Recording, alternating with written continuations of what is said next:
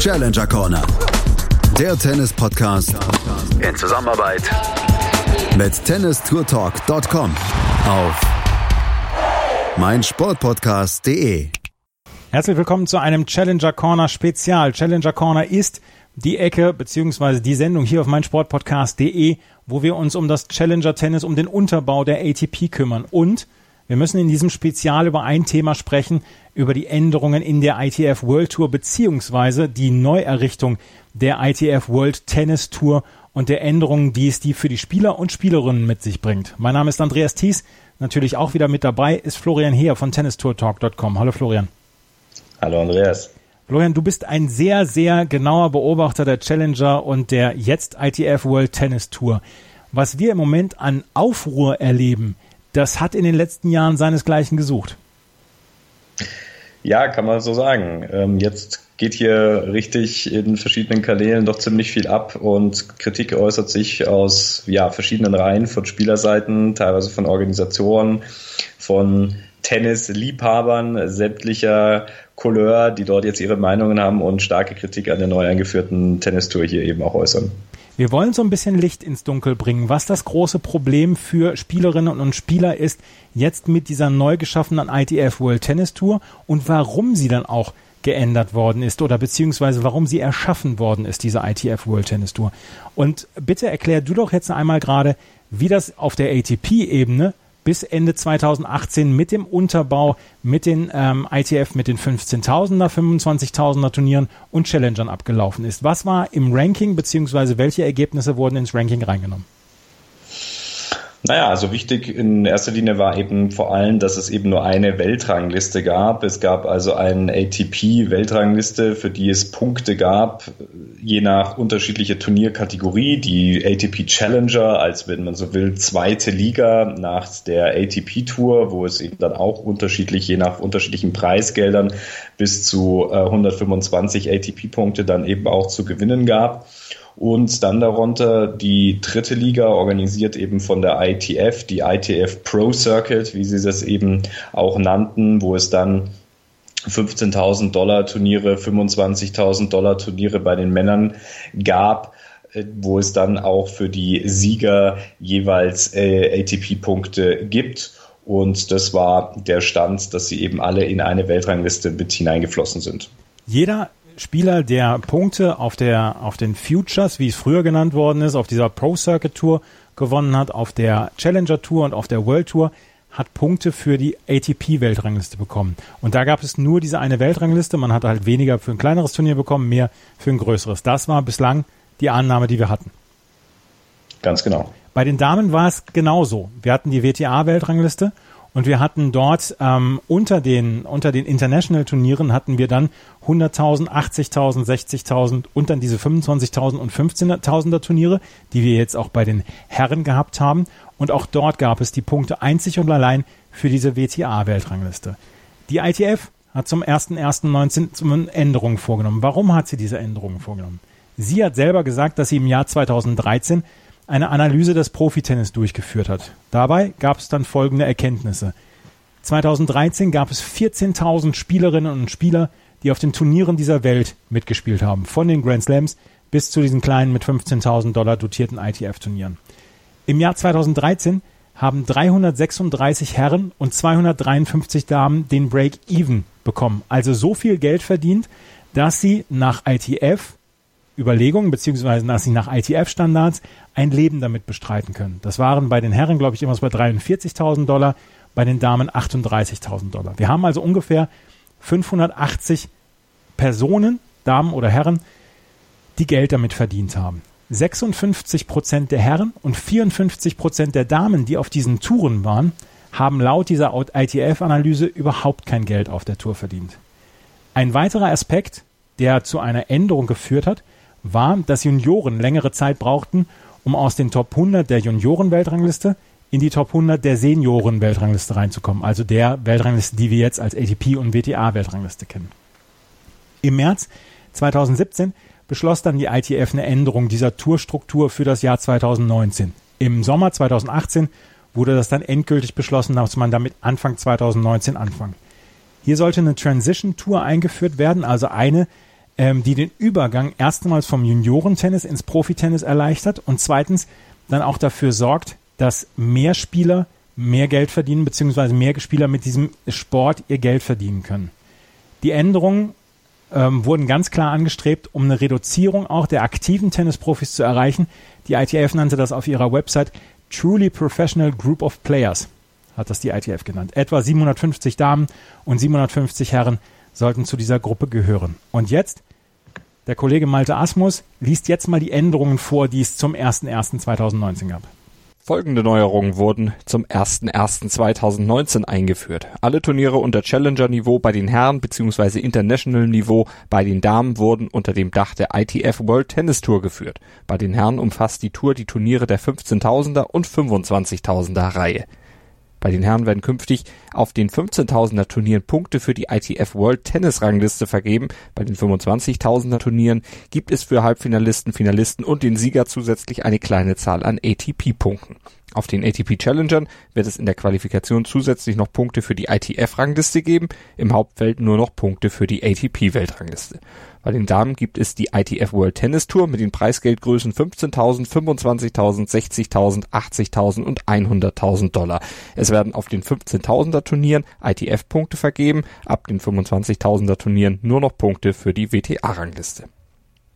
Anfang 2019 wurde diese weitere Weltrangliste eingeführt. In der ATP bzw. WTA-Rangliste flossen nur noch die Punkte von Spielerinnen und Spielern ein, die oberhalb der 15.000er Ebene bei den Damen bzw. der 25.000er Ebene bei den Herren erzielt wurden. Unterhalb dieser Ebene wurden die Punkte in das ITF World Tour Ranking überführt.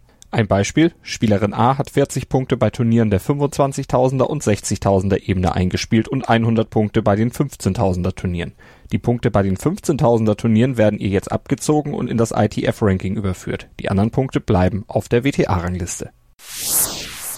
Welche Turniere kann die Spielerin bzw. kann der Spieler spielen? Spielerinnen und Spieler können ihr ITF oder ATP bzw. WTA-Ranking nutzen. Bei 15.000er Turnieren gibt es keine Beschränkung. Spielerinnen und Spieler werden nach ihrer ITF bzw. ATP WTA-Rangliste angenommen. Fünf Plätze im Feld werden für Juniorinnen oder Junioren aus den Junioren Top 100 freigehalten. Bei 25.000er Turnieren sind fünf Plätze für die Spielerinnen und Spieler mit dem besten ITF-Ranking reserviert. Bei ATP Challengern werden vier Plätze im Hauptfeld und drei Plätze in der Qualifikation für die besten Spieler des ITF-Rankings bereitgehalten, die für dieses Turnier melden. Spielerinnen und Spieler haben ein Startgeld von 40 Dollar pro Turnier zu entrichten. Die Turniere der ITF World Tennis Tour haben im Hauptfeld ein 32er Teilnehmerfeld, in der Qualifikation spielen 24 Spielerinnen und Spieler. Das ist ein relativ komplexer Teil, deswegen haben wir das mal von Malte vorlesen lassen, um das jetzt einmal in einer Struktur zu haben. Ähm, Florian, der erste Streit, der sich entbrannte, war, dass Spieler sehr viele Punkte verloren haben. Wir werden mit Kai Lemstra sprechen und wir haben Klaus Eberhardt, den Sportdirektor vom Deutschen Tennisbund, auch noch ähm, da zum Interview. Wir haben bei beiden den Namen Peter Heller erwähnt. Peter Heller ist so ein bisschen das Paradebeispiel für einen Spieler, der mit diesen neuen Weltranglistenregelungen, mit dieser Änderung an Punkten, die in die ITF-Tour beziehungsweise in die ATP-Tour reingegangen sind, ähm, so ein bisschen der größte Verlierer war.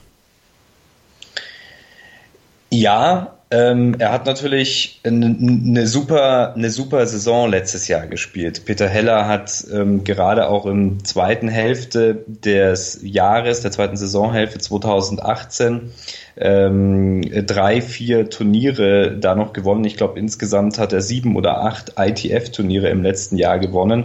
Unter anderem auch hier in Deutschland äh, in Überlingen und war da, hatte dann eine richtige Siegesstrecke äh, dort auch hingelegt, war richtig zufrieden, natürlich logischerweise und hat sich da in der Weltrangliste auch dementsprechend hochgearbeitet, stand also auch kurz davor, äh, mal bei den äh, Grand Slams in die Quali mit reinzubekommen und dann hieß es eben mehr oder weniger ab dem 1.1.2019, ja, vielen Dank für die Performance, die Weltranglistenpunkte bei der ATP, die sind nun futsch.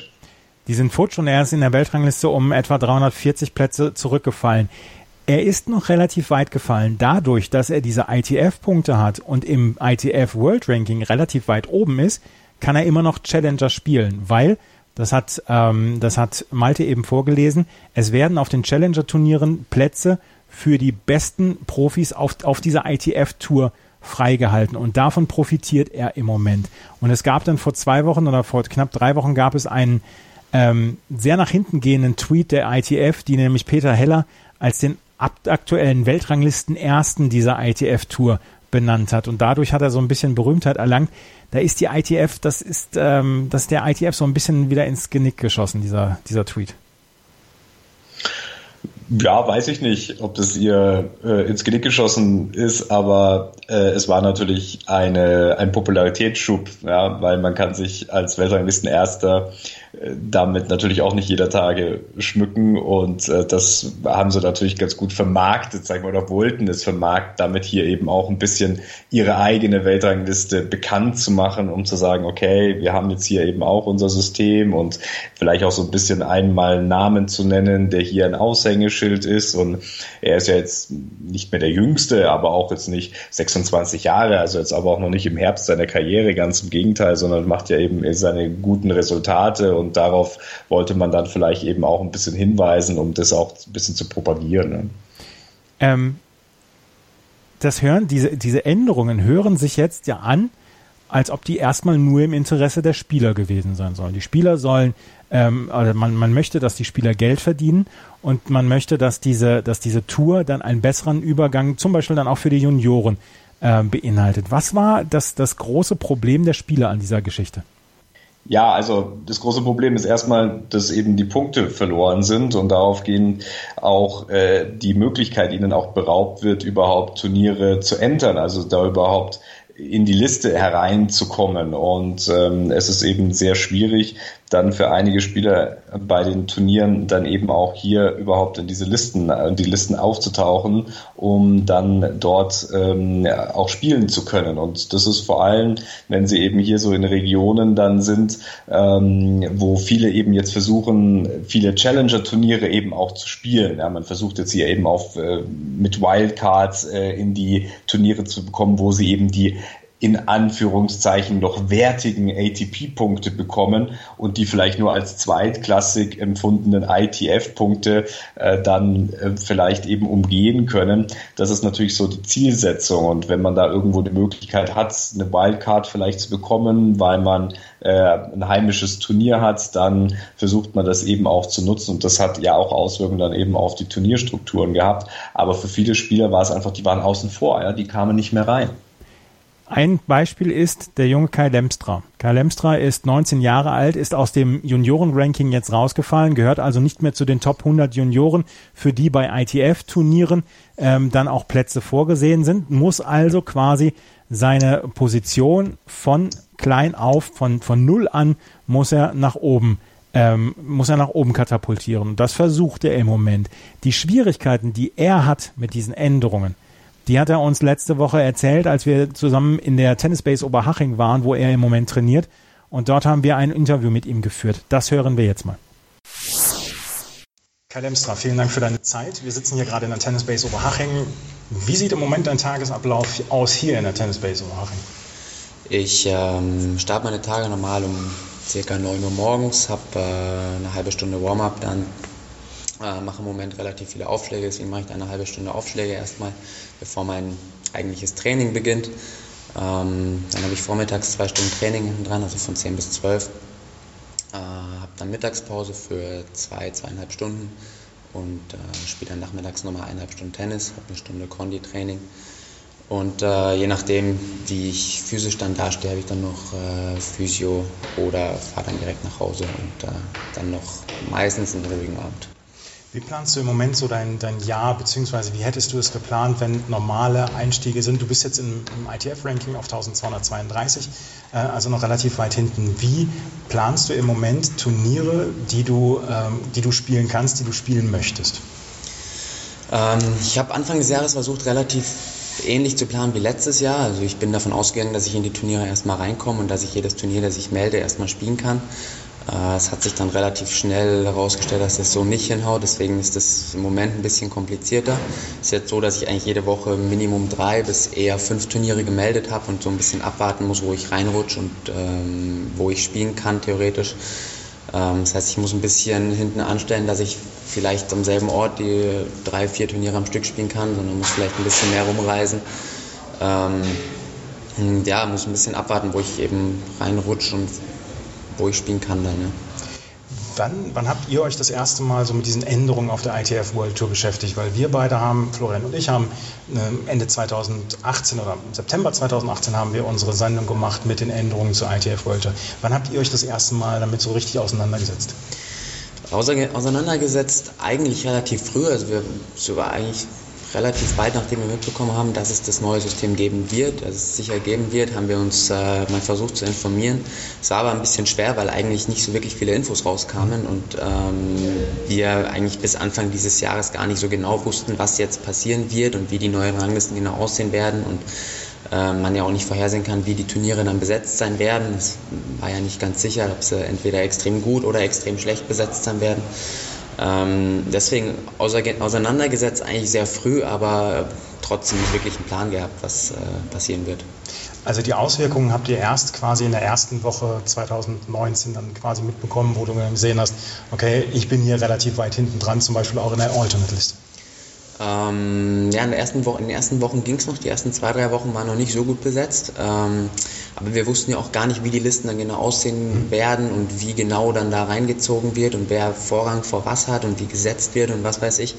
Äh, das haben wir in den ersten Wochen mitbekommen und so ab der, ich würde mal sagen, vierten, fünften Woche 2019 ähm, hat man dann gemerkt, okay, die Turniere werden einfach sehr stark werden und ab da ähm, war es eigentlich so, dass man dann wusste, okay, ähm, es wird nicht ganz einfach dieses Jahr.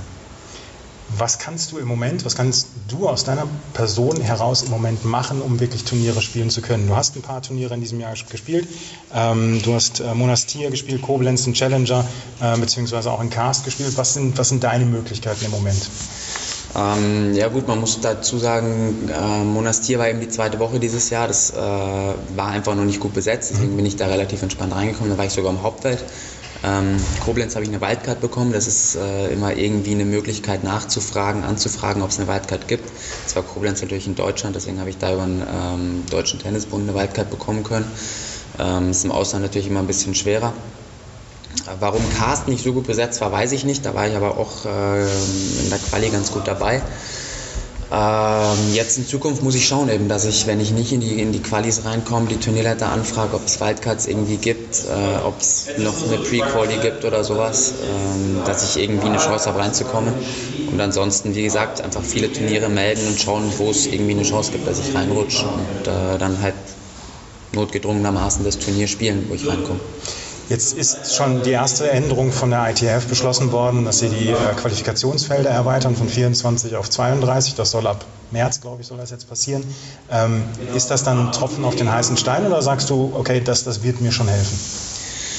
Ähm, ich glaube, dass es helfen könnte.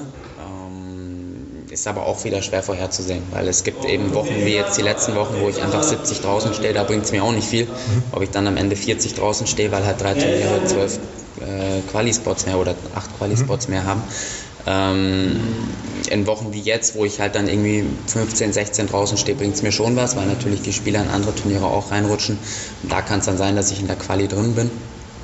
Aber das ist auch wieder schwer vorherzusehen. Jetzt muss man auch mal abwarten, was dann genau passiert. Hast du denn jetzt ähm, geplante Turniere, wo du sagst, ähm, ich weiß, da komme ich rein oder gibt es im Moment wirklich nur die große Unsicherheit, man meldet für möglichst viele Turniere und hofft, dass dann man irgendwo reinkommt? Es ist jetzt bei mir eh so, dass ich nicht ewig in die Zukunft plane, erstmal jetzt, weil ich eben nicht genau weiß, wo ich, wo ich reinkomme. Also das ist schon so. Ähm, bei mir ist im Moment jetzt der Plan, dass ich in zwei Wochen in Doha spiele, für zwei Wochen. Da bin ich im Moment aber auch noch nicht in der Quali drinnen. Da stehe ich glaube, stand heute 16 draußen. Ähm, ich habe angefragt für eine Wildcard für die Quali mal, für den Fall, dass ich nicht reinrutschen sollte. Äh, aber 100% fest planen kann ich eigentlich, eigentlich nicht. Das ist immer noch so ein bisschen hoffen und äh, ich habe auch noch zwei andere Turniere gemeldet, in denen ich aber noch schlechter stehe. Also es ist, äh, ja, muss man abwarten. Diese Kurzfristigkeit, die ist ja, glaube ich, ein Problem bezüglich Reiseplanung, bezüglich vielleicht auch einem Kostenfaktor. Inwieweit beeinflusst das eben hier auch noch ähm, das Scheduling für dich? Äh, ja, es ist natürlich so, dass wenn ich einen Flug drei Wochen im Vorhinein schon buchen kann, dass der einfach deutlich billiger ist. Oder wenn ich ein Hotel früher buchen kann, ich es vielleicht einfach deutlich billiger bekomme, als wenn ich es halt erst drei Tage davor erfahre, dass ich überhaupt spielen kann. Und allgemein finde ich, ist es immer schwer dann ähm, zu sagen, am Freitagabend rutsche ich jetzt in Doha rein und kann dann in Doha spielen am, ab Montag. Ist auch irgendwie nicht ganz so einfach. Deswegen, ähm, ja, so richtig viele ja, positive Aspekte hat das Ganze nicht. Ähm, aber ja, man muss halt da irgendwie ein bisschen flexibel bleiben und schauen, dass man irgendwie das Beste draus macht. Ne? Da gab es auch schon erste Stimmen bei den Turnieren, die bisher gelaufen sind im Laufe der Saison, dass sich bezüglich Entry Fees äh, dahingehend auch schon was verändert hat. Also auch wieder zum Nachteil eigentlich gegenüber der Spieler, dass dort also die Teilnahme etwas kostet. Hast du da schon Erfahrungen gemacht in dem Jahr? Ja, ich hatte in der ersten Woche in, ähm, in Monastir, wo ich gespielt habe, war ich ja am Hauptfeld direkt und ähm, es war letztes Jahr schon so oder die letzten Jahre schon so, dass man in der Quali was zahlen musste zwar, aber im Hauptfeld war normalerweise keine Entry-Fee äh, nötig. Die wurde mir jetzt dieses Jahr direkt vom Preisgeld abgezogen. Und äh, klar, das fehlt natürlich am Ende auch irgendwo. Es äh, summiert sich ja auch auf, wenn ich jetzt im Jahr äh, zehnmal Hauptfeld spiele, 400 Euro insgesamt oder was das dann ist, fehlen ja auch irgendwo noch. Deswegen, ja klar, ist auch nicht, nicht unbedingt positiv. Was sind jetzt im Moment deine größten Kritikpunkte an der neuen äh, World Tour Reform, die es, jetzt gibt seit diesem Jahr? Ähm, ja, natürlich in erster Linie, dass einfach sehr, sehr wenige Spieler äh, in die Turniere reinkommen und spielen können allgemein. Ähm, ich sehe es ja jetzt, ich stehe erst 1200, komme ich in kein Turnier rein im Moment. Und äh, da sind ja noch etliche hinter mir, die gar keine Chance haben, irgendwo reinzukommen. Ähm, ja, dann ist es natürlich ein bisschen so, dass einfach vielen Spielern, die letztes Jahr sehr, sehr gut gespielt haben auf der Future Tour, ähm, alle Punkte rausgenommen wurden. Und auch mir, auch wenn ich jetzt keine Finals gespielt habe letztes Jahr, aber auch mir wurden meine ATP-Punkte genommen. In Anführungszeichen der Profi-Status damit. Ähm, und dadurch ist es für viele Spieler halt jetzt wieder schwerer, die eigentlich letztes Jahr sehr gut standen, Ende letztes Jahr sehr gut standen, irgendwie Turniere zu spielen oder ähm, müssen dann noch die Qualifikation wieder bei Turnieren, wo sie eigentlich gesetzt sein müssten und so. Ähm, ja, das sind so die Haupt, Hauptkritikpunkte, die äh, mir gerade spontan einfallen. Es gibt ja diese Geschichte mit Peter Heller, die jetzt so ein bisschen durch die Medien ging. Peter Heller letztes Jahr bis 270 in der Weltrangliste vorgespielt. Jetzt ist er auf Platz 659, hatte sich eigentlich so vorgespielt, dass er am Rande der, der Grand Slam Quali sogar war und ist jetzt, ist jetzt raus. Ist das dann auch so, so ein Thema dann unter euch Spielern, wo man sagt, okay, hier muss, man, hier muss was getan werden? Ja, auf jeden Fall. Ähm, ich finde das auch solchen Spielern gegenüber eigentlich sehr unfair, weil der hat letztes Jahr unglaublich gut gespielt auf der Future Tour. Ich habe auch noch ein äh, Beispiel in meinem näheren Umfeld, mein, mein eigentlicher Doppelpartner aus, letzt, aus dem letzten Jahr, der Chris Nigretu, stand Ende letztes Jahr auch 450 rum sowas, ähm, hat jetzt gar kein ATP-Ranking mehr.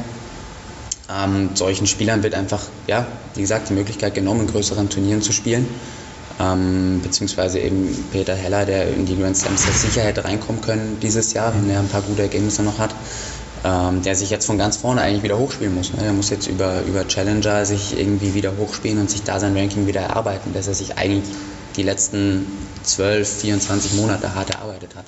Das, äh, klar, redet man darüber und ähm, ist sicher ein Kritikpunkt. Ja. Gibt es aus deiner Spielersicht etwas Positives an der Reform? Ähm, für, einen, für einen Spieler wie mich äh, glaube ich nicht. Äh, ich, es ist sicher so, dass es mehr Spieler gibt, die Challenger Hauptfelder spielen können. Also offensichtlich, weil die Felder einfach größer sind. Und es kann sein, dass es für die Spieler ein bisschen besser ist, die eben da reinkommen, weil die eben einfacher die Turniere spielen können dann. Aber ähm, auch das ist so ein kleiner Teil an, so ein kleiner äh, Anteil an den Spielern, die letztes Jahr die auf der Tour gespielt haben. Das, ähm, ja schwer nachzuvollziehen für mich. Du hast eben gesagt, du hast ein relativ kurzes Zeitfenster im Moment, um nach vorne zu planen. Ähm, gibst du denn, denn, also ist da denn jetzt in irgendeiner Weise was, wo du sagst, ich gebe mir jetzt erst noch ein bisschen Zeit, um in diese Future reinzukommen? Vielleicht geben ja dann tatsächlich auch Spieler, die vor mir in der Rangliste sind, einfach auf, weil die sagen, ich muss jetzt, ich muss jetzt mit dem Tennissport aufhören, da es für mich nichts mehr bringt. Äh, wie planst du das denn jetzt? Ähm, es geht für mich eigentlich weniger darum, mir Zeit zu geben oder anderen oder zu hoffen, in Anführungszeichen, dass andere Spieler aufhören, äh, als darum, dass ich hoffe so ein bisschen, dass die ITF merkt, was, äh, was eigentlich gemacht wurde da mit der Reform und dass man da irgendwie eine Lösung findet und dass da irgendwas äh, sich ändert. Also das ist meine größere Hoffnung.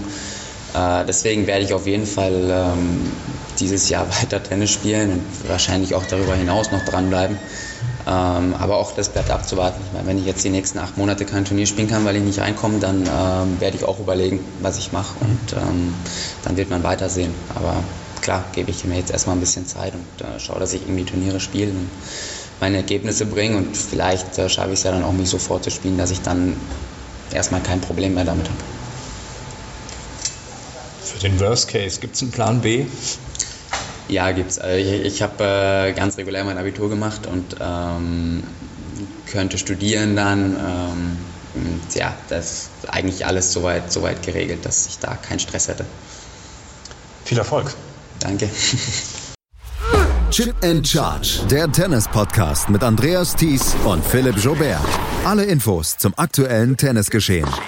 Um den Platz. Jeder Sieg gegen, gegen Roger ist sehr speziell. Am Platz. Und sie ist eine, die von der Grundlinie so viel kann, die so eine tolle Übersicht hat, aber die nie die ganz großen Höhen erreichen wird, wenn diese beiden Schläge nicht klappen. Auf dem Platz. Vor die Füße von Sosa, dessen Rückhand landet, Longline im Netz, Einstand. Chip and Charge. Auf meinsportpodcast.de. Wir haben eben schon im Interview darüber gesprochen. Es gibt diesen wirklich skurrilen Moment, dass er bei einem der kleinsten Turnier oder bei dem kleinsten Turnier, bei der kleinsten Turnier von 15.000 Dollar im Moment außerhalb dieser Qualifikation ist und das mit 48 Plätzen. Also 48 Spieler sind vor ihm, um in die Qualifikation des kleinsten internationalen Turniers reinzukommen. Das ist im Moment eine sehr schwierige Situation für jemanden wie Kai Lemstra. Ja, absolut, weil auf der anderen Seite ja auch die Grundidee war oder es zumindest auch hier angepriesen wurde, dass mehr internationale Turniere stattfinden sollen. Die ITF hat vor kurzem auch da die neuesten Zahlen gegeben. Also vor allem bei den Männern, bei den Damen ist das nicht der Fall, aber bei den Männern ist es so, dass also in den äh, Januarwochen im Jahr 2018 es 31 ITF-Turniere gab, im Jahr 2019 plötzlich nur noch 27. Im Februar das gleiche Spielchen, 2018 29 Turniere, 2019 nur noch 25 Turniere. Und das geht sogar bis in den April, was jetzt schon den Kalender ja beinhaltet. Der wird ja immer nur in der Regel so alle drei Monate vorher veröffentlicht, zieht sich das so durch. Das heißt, es sind auch wesentlich weniger Turniere. Früher hatte man vielleicht noch irgendwie die Chance, zu einem wirklich Turnier zu fahren, ähm, wo kaum Leute hin wollten, weil die Reisestrapazen eben vielleicht zu groß waren oder die Attraktivität dieses Turniers auch nicht gegeben waren, äh, wo sie also wirklich mit einem ganz niederen Ranking auch reingekommen sind. Und das ist durch wenige Turniere ist diese Möglichkeit natürlich auch nicht mehr gegeben. Gilt zumindest für die Herrentour. Kai Lemstra hat es erzählt. Er ist jeden Morgen im Moment guckt er, ob er in irgendeins dieser Draws reingekommen ist. Und danach muss er dann ja auch seine Flüge buchen. Die Flüge, die er später bucht, sind dann natürlich dann teurer. Also es ist im Moment eine sehr schwierige Geschichte für jemanden wie Kai Lemstra. Ich habe ein bisschen das Gefühl, als wollte die ITF erstmal so ein bisschen abwarten, bis die ersten Profis, die ersten Profis in Anführungsstrichen, abspringen und sagen, okay, das war es jetzt mit mir und dem Profitennis und dass am Ende nur die da bleiben, denen das wirklich ernst ist. Das ist mein Gefühl, äh, das ist mein Gefühl gewesen, wenn ich jetzt die ersten sechs Wochen oder acht Wochen hier verfolgt habe.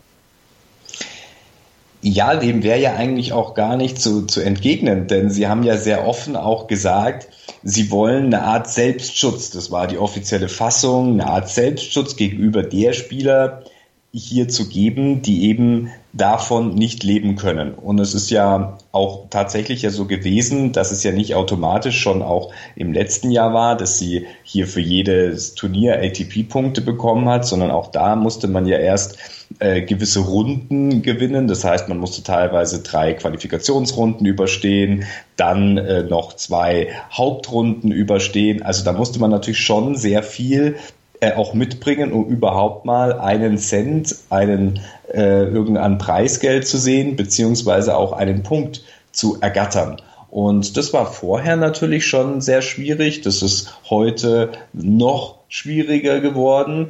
Und es war ja auch die offizielle Intention eben zu sagen, okay, Selbstschutz für die Spieler, die, die hier einfach nicht vom Fleck kommen, die sollen aufgeben. Demnach würde ich sagen, ist dein Gefühl da wahrscheinlich nicht verkehrt, aber äh, entspricht auch so dem, was man offiziell zumindest hier eben auch äh, kundgetan hat. Was auch noch auffällig ist, ist die Diskrepanz zwischen den Punkten, die bei der ATP äh, vergeben werden und bei der WTA. Bei der ATP hast du in den 15.000er und 25.000er Turnieren nur ITF-Punkte bis auf Halbfinalist, Finalist und Sieger der 25.000er Turniere. Die kriegen ein bis drei Punkte für die ATP-Tour. Bei den Damen ist nur diese Änderung von Stadt oder zustande gekommen bei den 15.000er Turnieren. Bei 25, 60, 80 und 100 gibt es ganz normal weiterhin die WTA-Punkte. Das heißt, wir müssen uns hier so ein bisschen auf das Herrentennis konzentrieren, weil bei den Damen ist nicht so viel anders geworden. Ja, das ist ja die Besonderheit, dass beim Damentennis ja überhaupt noch diese Kategorie über 25.000 existiert.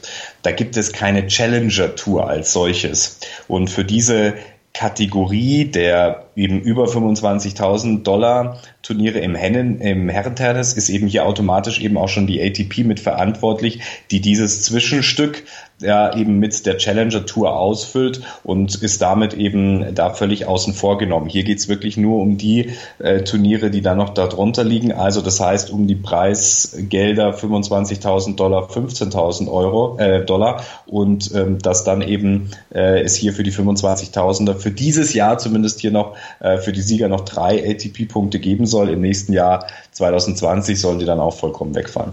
Das ist auch eine Geschichte, die wir dann noch beobachten müssen. Was machen Spieler, die sich nur für diese 15.000er und 25.000er äh, qualifizieren? Erstens kommen sie nicht rein. Zweitens müssen sie unglaublich erfolgreich sein, um dann einen der Plätze bei, der, bei den Challengern zu bekommen. Das ist, das wird zu einer Geschichte wie so ein Closed Shop gerade in der ATP. Ja, es ist vielleicht so eine Zweiklassengesellschaft, ja. Die dort einfach existiert. Und es sind so zwei Parallelranglisten, die einfach existieren. Und das eine, ja, ITF läuft dort eben, dümpelt da vor sich hin. Das Ding ist vom Preisgeld, wurde ja auch nichts erhöht. Es ist ja nicht so, dass wir zumindest eben auch mehr Preisgeld bekommen haben. Das ist auch etwas, was übrigens auch Challenger-Spieler noch kritisieren, dass dort die Preisgeldanpassungen als solches ja auch äh, nicht besonders hoch sind. Und ähm, ja, während eben auf den ganz großen Turnieren äh, es ja sehr oft heißt, was kostet die Welt, ja, also ja. jedes Jahr ja neue Rekorde äh, aufgestellt werden bei Grand Slams, auch bei ATP und WTA-Turnieren. Und diese Diskrepanz wird natürlich immer größer und dieses Auseinanderdriften dem äh, spielt das hier, ja, wenn man so will, eben auch voll in die Karten und das ist natürlich gefährlich, weil eben diese Aufstiegsmöglichkeiten dann am Ende äh, wirklich erschwert werden. Der DTB ist im Moment auch sehr aktiv, was diese Diskussion angeht. Dirk Hordorf, der Vizepräsident für den Spitzensport im Deutschen Tennisbund, ist im Moment ein eifriger Verfechter dafür, hier dann nochmal die ITF zum Umdenken zu bewegen, beziehungsweise dann zu sagen, okay, wir müssen das wieder ähm, zurückführen, diese gesamte Geschichte, beziehungsweise überarbeiten. Wir haben oder ich habe letzte Woche die Möglichkeit gehabt, mit dem Sportdirektor des Deutschen Tennisbundes zu sprechen, mit Klaus Eberhardt, und habe ihn mal darüber äh, ausgefragt, wie es denn ist aus seiner Sicht, ähm, wie die oder wo die Beschwerden liegen, wo die Schmerzpunkte für den Deutschen Tennisbund liegen und was sie ihren Spielern, ihren jungen Spielern und Spielerinnen überhaupt für Angebote machen können. Da hören wir jetzt rein. Herr Eberhard, vielen Dank, dass Sie sich die Zeit für uns genommen haben. Ja, gerne. Wir haben Änderungen in der ITF beziehungsweise auf ITF und ATP-WTA-Ebene. Es hat sich jetzt in diesen letzten Wochen sehr, sehr viel Kritik an dieser Änderung äh, entzündet. Wir haben drei Rankings mit der ATP-WTA-Rankings, mit dem ITF-Ranking und dann auch mit dem ITF Junior-Ranking. Was ist Ihre größte Kritik an diesen Änderungen, die es jetzt gegeben hat? Naja, erstmal ähm, war es am Anfang so, dass wir gar keinen Grund gesehen haben, dass diese alte Serie, wie sie bestand, ähm, nicht gut war. Aus meiner Sicht war die, der Aufbau, wie, die, das, wie der Weg zur Weltspitze war, war eigentlich aus meiner Sicht völlig, völlig in Ordnung und ich glaube, das ging fast allen Spielern so. Das ist, ähm, das wurde aus meiner Sicht, ich ähm, kenne sonst keine weiteren Gründe, ohne Not eine dritte Rangliste gemacht, ähm, die im Prinzip A für den Außenstehenden für Verwirrung sorgt und für die Spielerin aus für Spieler und Spielerinnen keine Verbesserung bringt. Die ITF hat gesagt, sie hat ja seit 2013 dann auch diverse Untersuchungen gemacht, beziehungsweise dann auch Umfragen gemacht, äh, um dann auf diese Tour dann hinzuarbeiten. Und 2017 hat sie sie ja quasi vorgestellt mit dieser Transition Tour. Seit 2013 gab es die Planung. Wie waren Sie vom DTB da involviert in diese Planung? Also das hier 2013 kommt mir sehr früh vor, da waren wir noch nicht involviert. Ähm, ich selbst bin ein, ein Junior-Komitee gewesen bei der ITF und ich bin jetzt auch in diesem Men's-Komitee, was auch sich um diese Tour kümmert. Das ist ein beratendes Gremium mit, ähm, mit Leuten aus aller Welt, die da berufen werden.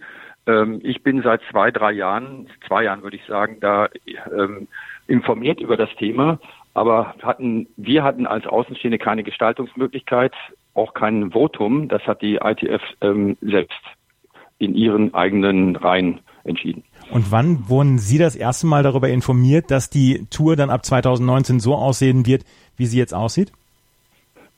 Das kam nach und nach. Ich meine, es wurde beschlossen im, ich glaube, irgendwann im Sommer oder im Frühjahr 2018, dass es diese Tour definitiv zu Beginn 2019 geben würde. Und dann gab es aber schon im Nachgang immer wieder ähm, Verbesserungen oder Veränderungen oder es war noch oder Unklarheiten gab es noch, die bis in den November 2000 ähm, oder Oktober, November 2018 hineingingen. Und ein oder zwei Monate später ging dann die neue Serie los. Das war also ein relativ kurzfristiges ähm, Prozedere. Ja, 2019 wurde es jetzt geändert. Jetzt hat sich dieser, ähm, jetzt hat sich dieser Streit beziehungsweise jetzt hat sich die Kritik daran entzündet an dieser Geschichte beziehungsweise an der Planung und an den Turnieren. Warum kommt die Kritik Ihrer Meinung nach erst jetzt auf? Weil es ist dann erst ab KW 3 etc. ungefähr aufgekommen. Naja, man hat die Turniere, äh, das ging auch von unserer Seite aus so, wir und die Turnierveranstalter waren erst in großer Aufregung, dann hieß es aber, na gut, wir wir müssen erstmal, die Sache ist beschlossen, wir müssen mal sehen, wie, wie wir damit umgehen, wie das läuft. Ähm, wir waren skeptisch, aber haben uns das angesehen und ähm, sind jetzt eigentlich, ähm, nachdem es angelaufen ist, bestätigt worden, dass es ähm, so, wie es jetzt im Moment läuft, ähm, nicht gehen kann. Das kam erst eigentlich durch die, also bei, durch die Praxiserfahrung. Ja. Ja, aber warum hat die ITF ihrer Meinung nach diese Änderung vorgenommen? Die ITF sagt selber, sie hat mit 55.000 Menschen äh, Umfragen gemacht, hat, hat große Umfragen gemacht, hat dann auch gesehen, es äh, verdienen nur 600 oder 700 Spieler, haben einen Break-Even dadurch ähm, durch das Tennis. Sie wollen, ähm, dass sie mehr Spielern beziehungsweise den Spielern eine Möglichkeit geben wollen, vom Tennis zu ähm, zu leben. Warum gab es diese Änderungen? Ähm, Sie haben gesagt am Anfang, es hat so funktioniert, wie es bis jetzt funktioniert hat. Warum gab es diese Änderungen Ihrer Meinung nach? Ich kann es ehrlich gesagt auch nicht ganz nachvollziehen. Ähm, es, war ein Grund, den angegeben wurde, es, es spielen zu viele, äh, zu viele Tennisspieler nennen sich Profispieler und das müsste man reduzieren. Da war meine Antwort immer, ähm, jeder, der spielt, Turniere spielt und in die, in die Felder reinkommt, ähm, kann es doch versuchen. Das soll doch jedem selbst freigestellt sein. Wenn er sehr oft verliert, wird er von selbst feststellen, dass er nicht gut genug ist. Aber es muss nicht reglementiert werden. Das war der erste Grund. Dann hieß es, es müssen mehr Spieler bis zu einem Punkt äh, 4, 5, 600, glaube ich, vom Tennisspielen leben können, weil sie, ähm, wenn die anderen nicht mehr dabei sind, dass da mehr Geld für die andere Gruppe übrig ist. Stimmt aber auch nicht, weil die 15.000 Dollar Turniere bleiben, die 15.000 Dollar Turniere und die 25.000 Dollar Turniere auch bleiben auch mit dem gleichen Preis stehen. Also ändert sich da nichts. Also diese, diese Vor, äh, diese Ideen, die sie hatten, kann ich nach wie vor nicht nachvollziehen. Hm. Ähm, es sind ja jetzt auch viele Spieler ausgeschlossen. Wir, wir haben gleich noch ein Interview, was wir mit Kai Lemstra geführt haben, 19-jähriger Spieler, gerade aus den Junioren raus, versucht jetzt dann auch ähm, seine, seine ersten Sporen dann im Profitennis zu verdienen, kommt aber im Moment nicht in die Felder rein. Ähm, gibt es überhaupt im Moment Möglichkeiten für Spieler wie zum Beispiel Kai Lemstra oder andere 18-, 19-Jährige, die gerade aus dem Juniorenranking dann auch rausfallen, gibt es überhaupt im Moment Möglichkeiten, dann ihre ersten Sporen dann auch zu verdienen, den Fuß zu fassen dann in dieser ITF-Tour?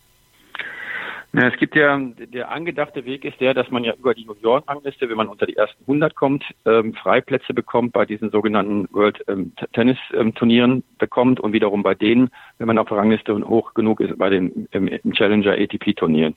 Es ist aber das Problem, wie zum Beispiel ein Spieler wie Karl Lemstra, ähm, der diese Jugendturnier gespielt hat, und gar nicht auf der Ranking ist. Der hat eigentlich nur die Möglichkeit, über Wildcards, wenn der Veranstalter beziehungsweise der Deutsche Tennisbund in dem Fall in, in seinem eigenen Land ihm Wildcards gibt. Sonst hat er keine Möglichkeit zu spielen. Das ist nicht bedacht worden. Das ist auch eine große Schwäche des Systems. Es kann nicht sein. Es geht noch weiter. Verletzte Spieler, die, die ähm, ein Jahr nicht spielen können aus irgendwelchen Gründen, die können eigentlich gar nicht mehr anfangen. Ähm, das kann es nicht sein.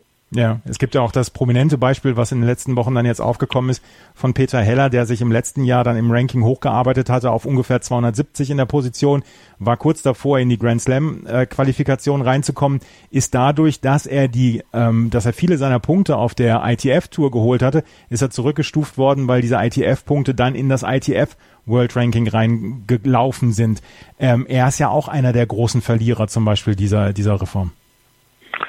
Ja, das, das, das, da kann man sagen, ist, er kann ja wenigstens bedingt noch spielen. Er ist sehr, sehr hoch auf dieser World Tour Ranking, ähm, weil er eben da bei den Turnieren sehr erfolgreich war und hat ähm, so eine hohe Position, dass er da immer Freiplätze bei den Challengern-Turnieren bekommt ähm, und ähm, da seine Punkte dann wieder bekommen kann, die er vorher eigentlich schon hatte, muss man dazu sagen.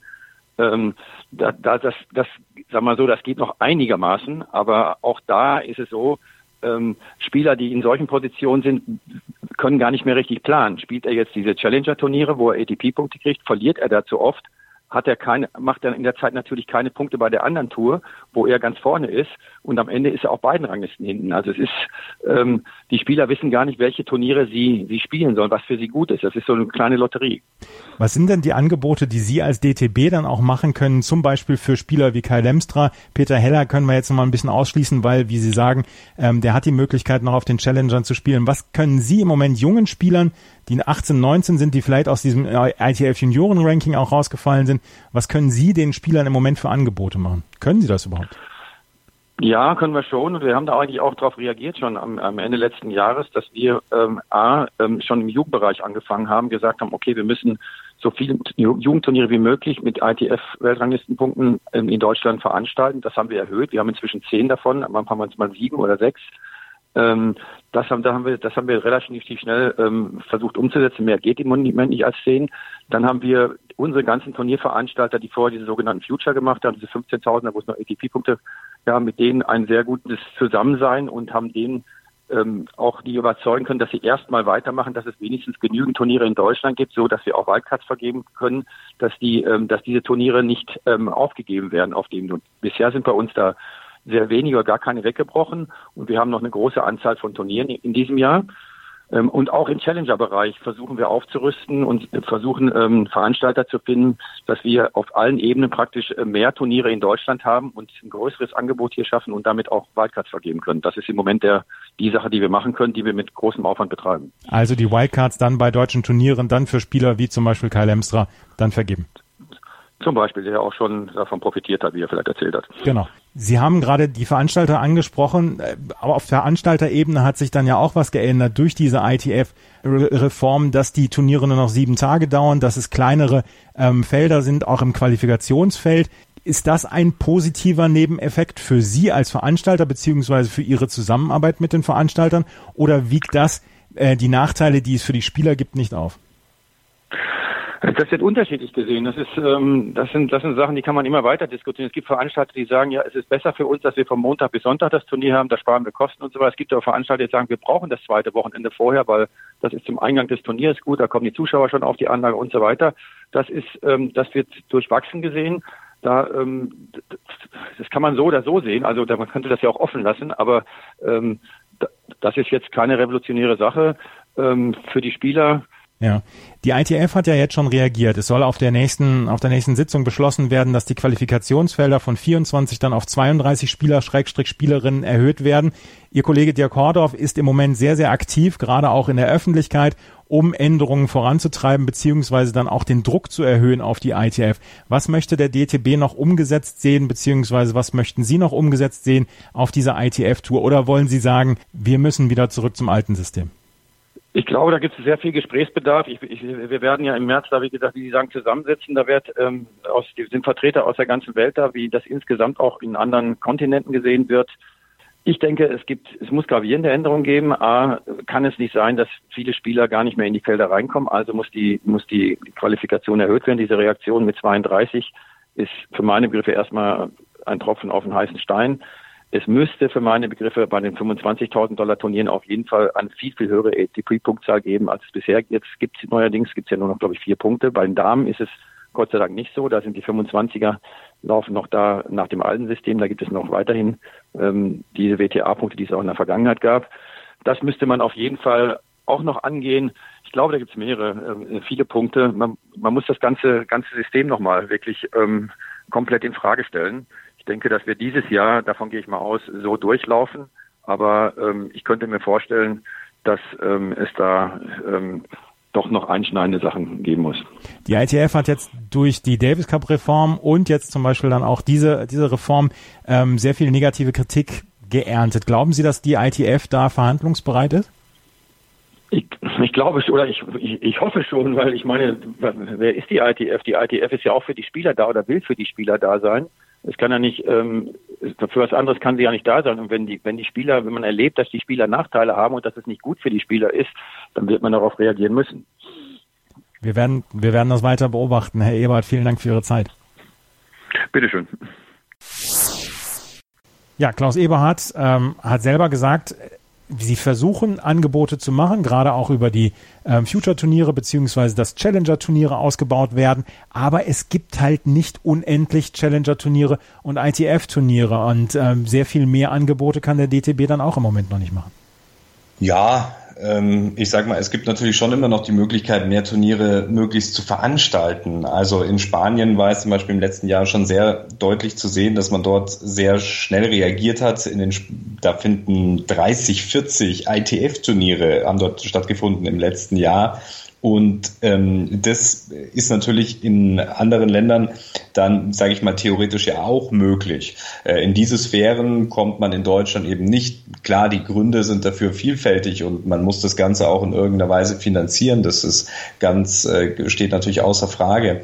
Nichtsdestotrotz hat man dort eben schnell reagiert. Man hat angefangen, die sämtlichen Akademien, die in Spanien eben existieren, äh, in Challenger-Turniere mit zu involvieren, werden dann natürlich auch vom Tennisverband äh, unterstützt, um hier eben den heimischen Spielern die Plattform zu geben, um diese wertvollen ATP-Punkte dann eben auch noch erringen zu können. Das heißt, da wurden dann eben bei Academie Ferrero, bei Sanchez Casal, bei Nadal in Mallorca und so weiter die Turniere auf Challenger-Ebene bereits äh, durchgeführt und hat sich darauf sehr stark fokussiert und wird in diesem Jahr eben weiter ausgebaut. Da sehe ich so ein bisschen in Deutschland eine Stagnation. Da sehe ich nicht, dass die, dass die Anzahl mehr wird. In Hamburg wird jetzt das ITF-Turnier, was dort der DTB ja auch veranstaltet, zu einem Challenger aufgewertet, was auch absolut der richtige Schritt ist. Ähm, die äh, Futures, aber ansonsten äh, haben sie, ist eben keine größere Anzahl, dass das nicht unendlich möglich ist, ist ganz klar, aber da gibt es natürlich schon noch ein bisschen Spielraum, sage ich mal, was man da äh, noch machen kann. Was sind die Lösungsmöglichkeiten jetzt? Äh, die ITF hat gesagt, ja, wir werden darüber diskutieren auf unserer nächsten Sitzung im März, ähm, die Qualifikationsfelder auf 32 auszubauen. Das sind pro Turniere erstmal schon mal acht Plätze mehr. Aber Kai Lemstra beziehungsweise auch äh, Klaus Eberhardt hat auch gesagt, das ist erstmal nur ein Tropfen auf den heißen Stein.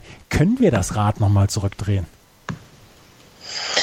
Ja, das ist natürlich eine gute Frage, inwieweit das weitergeht. Äh, ich denke, das ist auch sehr abhängig davon, inwieweit es dort wirklich ähm, auch die Proteste, wie sie so sind, hier auch noch weitergetragen wird. Also bis hin vielleicht zu einem kompletten Streik. Ich weiß es nicht, was da man sich alles noch spinnen kann.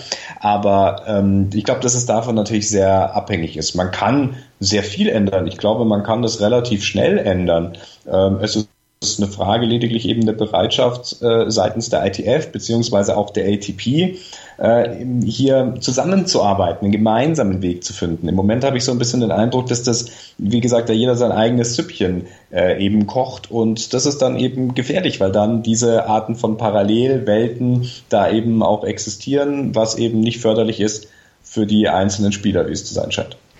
Wir haben versucht, hier jetzt mal einen Überblick zu schaffen über das, was im Moment in der ITF beziehungsweise in der ATP losgeht, was im Moment der Ärger ist unter den Spielerinnen und Spielern und warum es Unterschriftenlisten gibt, warum es öffentliche Aufrufe gibt, warum Dirk Hordorf zum Beispiel oder Alex Antonitsch dann auch für den österreichischen Verband, warum die im Moment sehr aktiv sind, was die Proteste angeht gegen diese Reform der ITF, die jetzt am 1.1. durchgeführt worden ist und die jetzt nach zwei oder drei Wochen erst die ganze Tragweite bekannt geworden ist, was das für die Spielerinnen und Spieler bedeutet. Wir hoffen, dass ihr, ähm, dass ihr daran Interesse hattet. Wenn ihr Interesse habt, dann schreibt uns äh, unter Twitter at Chip und Charge zum Beispiel an mich oder at Tennis Tour Talk, wenn ihr Fragen an Florian habt.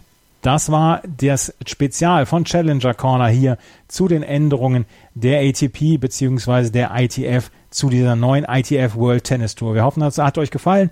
Wenn es euch gefallen hat, folgt uns auf Twitter oder auf Facebook, facebook.com slash chip und charge, beziehungsweise tennistourtalk.com.